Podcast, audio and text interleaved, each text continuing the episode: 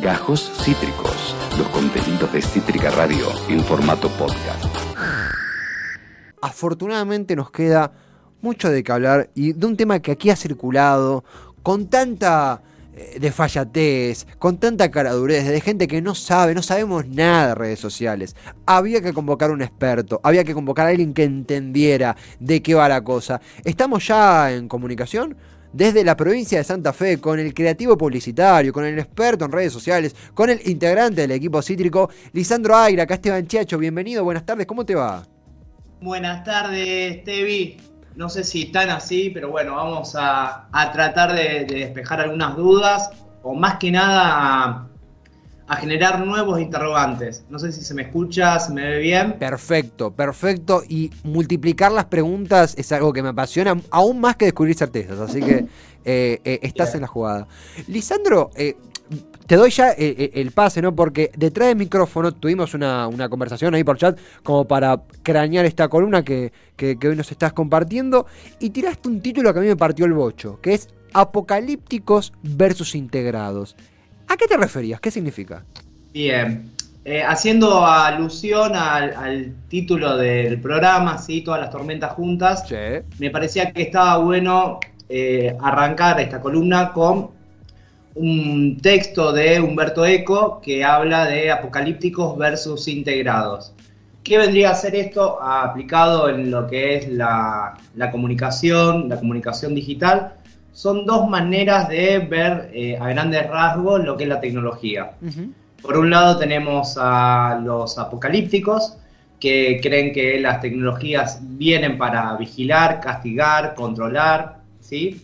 para que los poderosos sean más poderosos, para que el status quo siga gobernando. Y por el otro lado tenemos la visión integral, los integrales, ¿sí? que creen que las tecnologías están acá para ayudar al mundo, para conectar eh, entre gente que no tenga acceso a la información, democratizar la información. ¿sí? Son como el, el puntapié inicial y las dos grandes visiones en base a la revolución tecnológica. Eh, la, cuestión es no decir está bien o está mal, sino de hablar más, más que nada de la información. ¿Qué, tenemos hoy en día? Tenemos, eh, bueno, estamos cerca de las elecciones y me parecía copado hablar de los grandes cambios que se ven en las redes sociales en cuanto a la política. ¿sí? Eh, ¿Vos de qué lado te encontrás, Tevi? ¿Sos más apocalíptico o más integrado? No, yo me considero un integrado. Yo eh, soy un, optimista de, la tecnología en el punto de que me llevo me llevo muy mal con las, esas campañas que por ahí tienen buena, buena intención, pero buscan como concientizar, como estamos todo el día pegados al celular, estamos todo... No, no, no lo veo tan así, me considero alguien que, alguien, creo que mejor dicho, estamos como comunidad sacándole el jugo a las tecnologías, sacándole el jugo a la conectividad y creo que la pandemia a todos los apocalípticos le dijo, ja, anda, anda a cursar sin Zoom, anda a un cumpleaños sin Skype. Me parece que el último tiempo ha, engordado la capacidad de eh, el cupo de, eh, de, integrados, me parece. Yo, yo sin saberlo digo. ¿eh? Bien, bien, bien. Está bueno es es, el tener en cuenta esto, no, no deja de ser una herramienta y de los usos que le vamos a dar, ¿sí? Esta cuestión de Tinder está bien, Tinder está mal, eh, cuestionarnos más que nada qué tipo de usos hacemos con las tecnologías, ¿sí? Y, más que nada quería comentar eh, un hecho que pasó en el 2015, que fue el escándalo de Cambridge Analytica, ¿sí? si bien es un, tema que ya pasaron seis años, eh, estamos viendo todavía todo el desastre que dejó esa, esa cuestión o esa filtración o ese gran hackeo de, datos. ¿sí? Y lo vamos a estar viendo nosotros en las campañas políticas que, que se vienen ahora. Y mm, más que nada, bueno, ¿qué fue lo que pasó con Cambridge Analytica? Había como un goteo, un goteo de datos que quedaba a disposición de un montón de gente para emplearlo a favor de diferentes eh, frentes políticos o, más complejo. Bien, lo, que sucedió sí fue un goteo de datos. bueno, vamos a partir de qué es Cambridge Analytica. Cambridge Analytica es una empresa inglesa, ¿sí? Que se encargaba dependía, digamos, de, la Universidad de Cambridge, se encargaba de hacer aplicaciones. ¿Se acuerdan que en el 2015 estaban de moda en Facebook los test de personalidad? Sí, por supuesto. Que vos decías, elegí qué, qué color sos, qué serie sos. ¿Qué fuiste en tu vida pasada? ¿Qué fuiste en tu vida pasada? Me acuerdo. Claro, ¿qué, personaje de Game of Thrones sos? Te hacían cinco preguntas. Sí. Y uno decía, ay, qué bueno, soy Arya Stark. Bien. sí. ¿Qué pasaba con esto? Estaba desarrollado por un equipo de psicólogos, de ingenieros de, la Universidad de Cambridge. Y lo que hacían era, bueno, vos les dabas acceso a esta, a esta aplicación y no solamente violaban tu privacidad, sino la de tus contactos. ¿Sí? Entonces, la empresa hizo esta aplicación, la gente cargaba sus datos y te hackeaban tu cuenta y la de tus contactos. ¿Cuántas cuentas reconocen ellos? Por eso, acá vamos de nuevo, esto es información, no es una cosa de conspiranoia, ni, Anunnaki, ni nada, estamos hablando acá de datos duros reconocidos por el propio CEO eh, Nix, se llamaba, sí, se llama, el CEO de Cambridge Analytica, él reconoció que hackearon 86 millones de cuentas a nivel mundial. Dos argentinas. Incluso Argentina. Claro. Bien. Ahora bien, ¿qué cuentas hackeaban? ¿Cuál era la, estrategia que tenían? ¿Sí? Era eh, ir a elecciones políticas donde estaban peleados los resultados. Bien. Sí. Que había un 50 y 50. Sí. ¿Ustedes se acuerdan de alguna elección en 2015 que haya sido peleada? Eh, me acuerdo de la elección peleada en balotaje de nuestro, los candidatos Daniel Scioli y el candidato Mauricio Macri, por supuesto. Exacto, ¿sí? Sí, sí, sí. Eh, Nix reconoce esto de nuevo. Eh, si bien es algo pasado, para mí lo deberíamos estar cuestionando todo el tiempo. Total. Él reconoce frente al Parlamento inglés que intervinieron en las elecciones de Argentina, ¿sí? Acá estamos viendo la, noticia. Esto es gravísimo. Él reconoce la, campaña anti-Kirchner. Sí. No reconoce, no dice quién la pagó. Bien. Sí. Hay, hay dos teorías, o la pagó, digamos, eh, la oposición en ese momento. Ajá. ¿sí? O la pagó los fondos buitres para hacer una campaña. ¿Se acuerdan que en esa, en esa época estaba la, puja legal de pagarle o no pagarle al 5% de los acreedores que quedaban. El juez Griesa, toda esa época, sí, sí, sí. Exacto. Están las dos posibilidades, que en realidad, bueno, son los mismos muchachos, ¿no? Eh, trabajan en, distintas oficinas, pero volviendo al, tema de estas elecciones peleadas en un 50 y 50, lo que te permite eh, tener los, datos hackeados de información es hacer anuncios de precisión. Bien. Ajá, ¿qué es eso? ¿A qué vamos con esto? ¿sí? Sí. Hoy, hoy en día, o, cuando uno hace publicidad, lo, más importante es pagar menos, llegarle al electorado y, eh, digamos, mientras más precisión tenés, más conocés los datos, decís, bueno, este es gorila, este es tibio, este es compañero, lo que fuera, esos datos uno lo puede hacer con los anuncios de, Facebook, pero no tenemos tanta herramienta de la privacidad. Hackeando estas cuentas, lo que nos permite es decir, bueno, acá voy a llegar con un indeciso, ¿sí? Claro. O sea, el objetivo de estas campañas era, de nuevo, por eso se laburaba en campañas donde estuviera peleado. ¿Por qué? Porque el poder de, influencia en una campaña donde vos le sacás 20 puntos de paliza a otro, no podés hacer marketing de precisión. Total. Necesitas, eh, de nuevo, campañas que estén peleadas. Se hizo en Argentina, visto reconocido, de nuevo por, por Nix.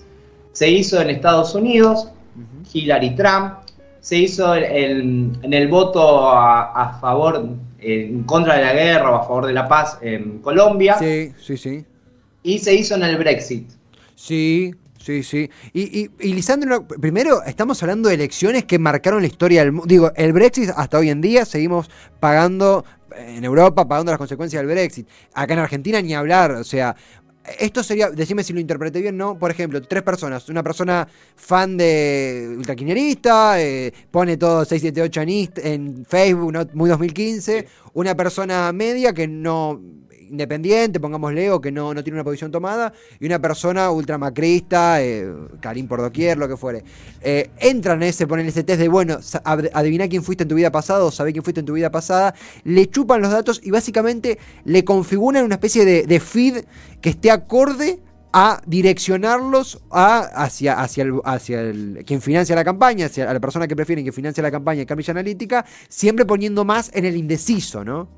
Exacto. Eh, ¿cómo, es en la práctica esto del feed y de las noticias? Que, bueno, fue la, denuncia em, de Hillary Clinton, sí.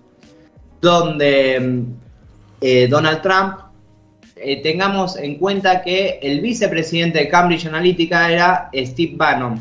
Sí. Steve, Bannon fue el jefe de campaña de Donald Trump. De nuevo, es información esto.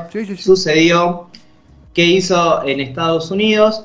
Se fueron al, cordón de los rednecks, ¿sí? de, los cuellos rojos, digamos, el campesino eh, menos escolarizado, ¿sí? que, digamos que, fue el que hizo ganar las elecciones a Trump. ¿sí? ¿Qué hacían con eso? Decían, bueno, acá tenemos a los afroamericanos ¿sí? del, del interior profundo de Estados Unidos, ellos lo detectan, ven que dicen, bueno, acá tenemos un indeciso.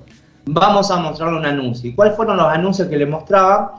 Era eh, increíble, así, este era el, vos entrabas al Facebook, eras un afroamericano del interior, entrabas a tu Facebook y decía una noticia. Increíble lo que dijo Hillary Clinton de los afroamericanos. Claro. ¿sí? Después estaba demostrado que nadie entra o se quedaban con ese titular o era la fake news, ¿sí? Digamos, esta es la pata clave para la, fake news, para llegar a esa gente. Generaban odio entre los afroamericanos, decían, no, no la voy a votar a Hillary, ¿sí?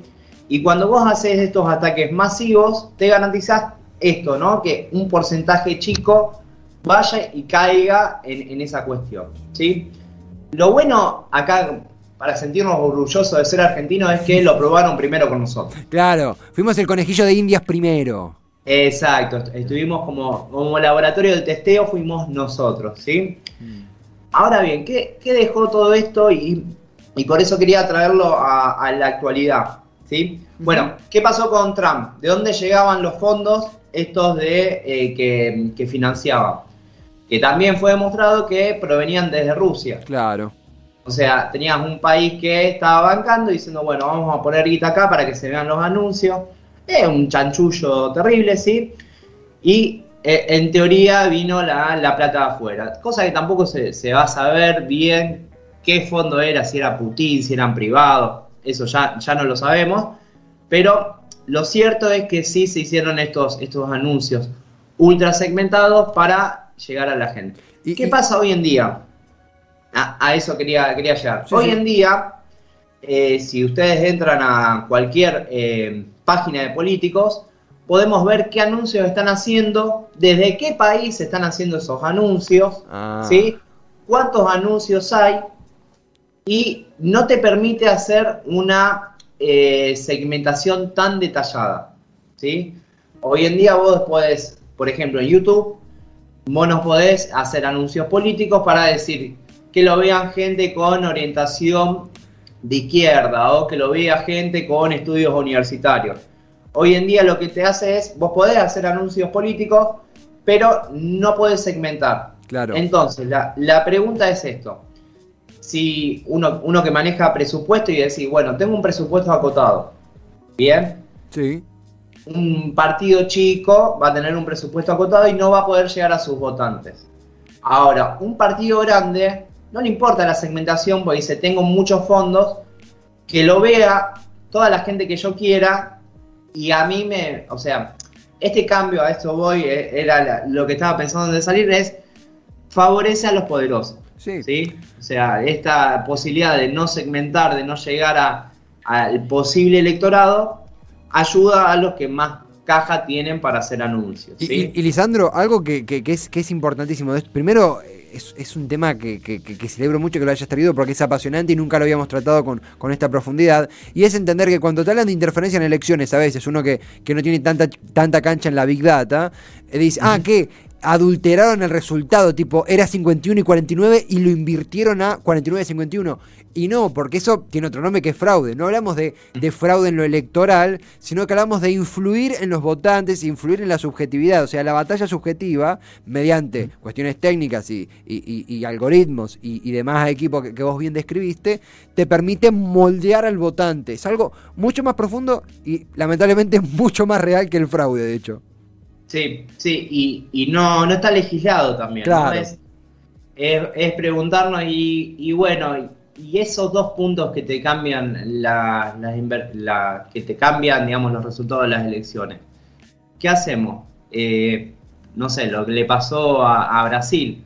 Bueno, fue, fue, más grave, ¿no? Lo, de Brasil fue. Lo, metieron en cana Lula. Sí. Pero también es, es con, con, la construcción a partir de, de la fake news y, te habla de, una debilidad de la democracia, ¿sí? No sé, pero bueno, pasa desde mm, cuando se prendió fuego el, cajón, esta, esta, esta, imagen, ¿cómo era? De Luder, ¿no? Del cajón de Herminio, Herminio Iglesias. Herminio Iglesias, sí. Eh, es, digamos, algo que demuestra cómo la, comunicación, las últimas semanas en elecciones son claves sí. y uno lo, lo puede llegar a atacar, digamos, con con cualquier punto débil que uno detecte y vamos para adelante y, nadie se hace cargo después, ¿no? afortunadamente siento que, en estas conversaciones tendremos un, buen equipo, unos buenos anticuerpos para estas tácticas, porque efectivamente la, mejor forma de combatir esto que no está legislado, que medio que si, bueno, ¿a quién le reclamo? ¿Contra quién vamos? Que no está claro que es mediante la información que, nos provees, Lisandro. Eh, la verdad, interesantísimo. Celebro mucho tener este tema acá en el programa porque es algo que marca elecciones, que marca tendencias y que hay que conocer y abordar. Y además lo has hecho de una forma sumamente clara que hasta un, termo como yo lo puede entender. Así que, que hay un talento allí. Espero que sí. ¿Sí? Lisandro, eh, la verdad, un espectáculo. Creo que afortunadamente no será la última vez, sino que tendremos estos encuentros sobre. Eh, ¿cómo, qué, categoría te gusta? allá que estamos a leer un poquito de producción. Porque yo dije experto en redes sociales, pero nadie se define mejor como uno. ¿Qué, qué, cuál término, con cuál término te sentís más en, compañía cuando te describís?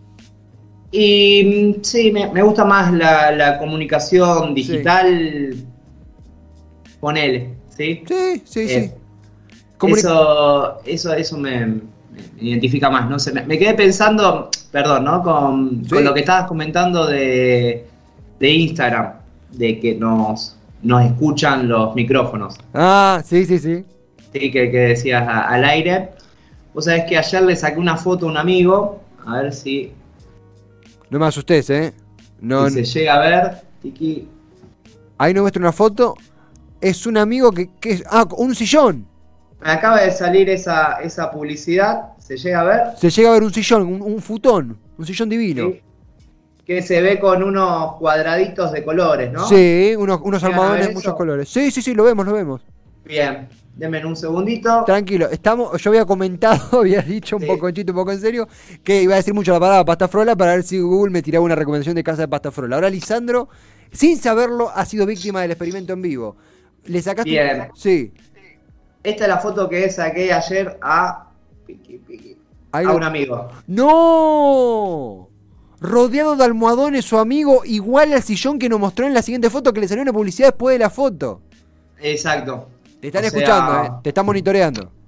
están monitoreando y bueno, y dentro de lo que fue el juicio a Cambridge Analytica, fue el momento donde le preguntaron a Zuckerberg che, es verdad que se, usan los micrófonos, que se usan las cámaras, y él dijo, no, nada que ver. Es, conspiración, o sea, lo, negó rotundamente, pero es un tema para, bueno, para, también para desarrollar más en profundidad de qué manera se cruzan los, datos de la, de la Big Data. Totalmente, totalmente. Lisandro, eh, hemos tenido hasta una prueba en vivo, así que qué manera de arrancar. Eh, un espectáculo. Gracias por, por arrancar la semana con este conocimiento que nos brindaste y no tengo dudas que efectivamente será hasta la próxima. La verdad, un placer inmenso. Muchas gracias, chicos. Abrazo inmenso, Lisandro, muchas gracias. comunicación digital para todos, para todas, para todos, con Lisandro Aira. Acabas de escuchar Gajos Cítricos. Encontrá los contenidos de Cítrica Radio en formato podcast en Spotify, YouTube o en nuestra página web.